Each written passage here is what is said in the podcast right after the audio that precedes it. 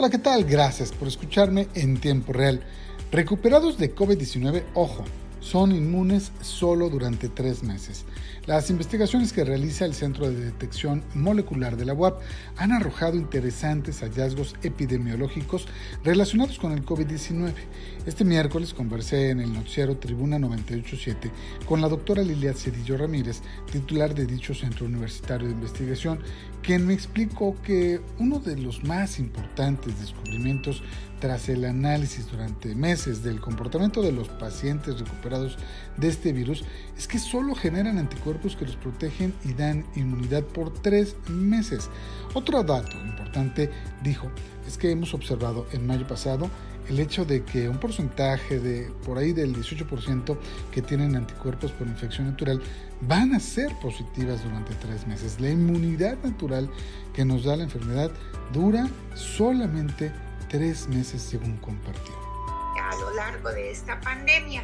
También hemos hecho estudios encaminados a conocer eh, cómo están eh, el número de portadores asintomáticos de este virus. Y estos en, en los momentos pico estuvieron alrededor de una de cada 12 personas sanas eran portadores asintomáticos del virus. Actualmente ha bajado considerablemente y, nosotros tenemos eh, uno de cada 50 personas que están positivas, es, más o menos se ha mantenido alrededor de ese, de ese porcentaje. Otro dato importante que hemos observado, y este tiene muy poquito tiempo, es el, hecho de que eh, un porcentaje que ronda alrededor del 18% se ha mantenido más o menos así constante de personas que tienen anticuerpos por infección natural. O sea, estas personas van a ser positivas en cuanto a la presencia de anticuerpos durante un lapso de tres meses, es decir, la inmunidad que nos da la enfermedad natural no dura mucho, dura aproximadamente tres meses.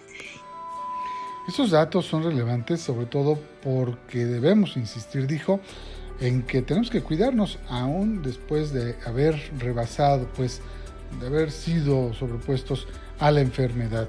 También dijo que vacunarse no es sinónimo de que no se van a enfermar. Una persona vacunada puede contagiar y actualmente estamos viendo que quienes más se están enfermando y contagiando a otros son los que tienen menos de 30 años y son quienes no se han vacunado y tardarán más tiempo en vacunarse.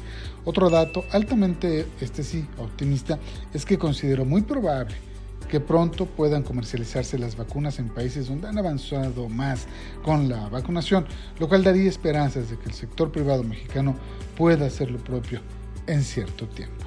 Le comparto, le comparto estos datos en tiempo real.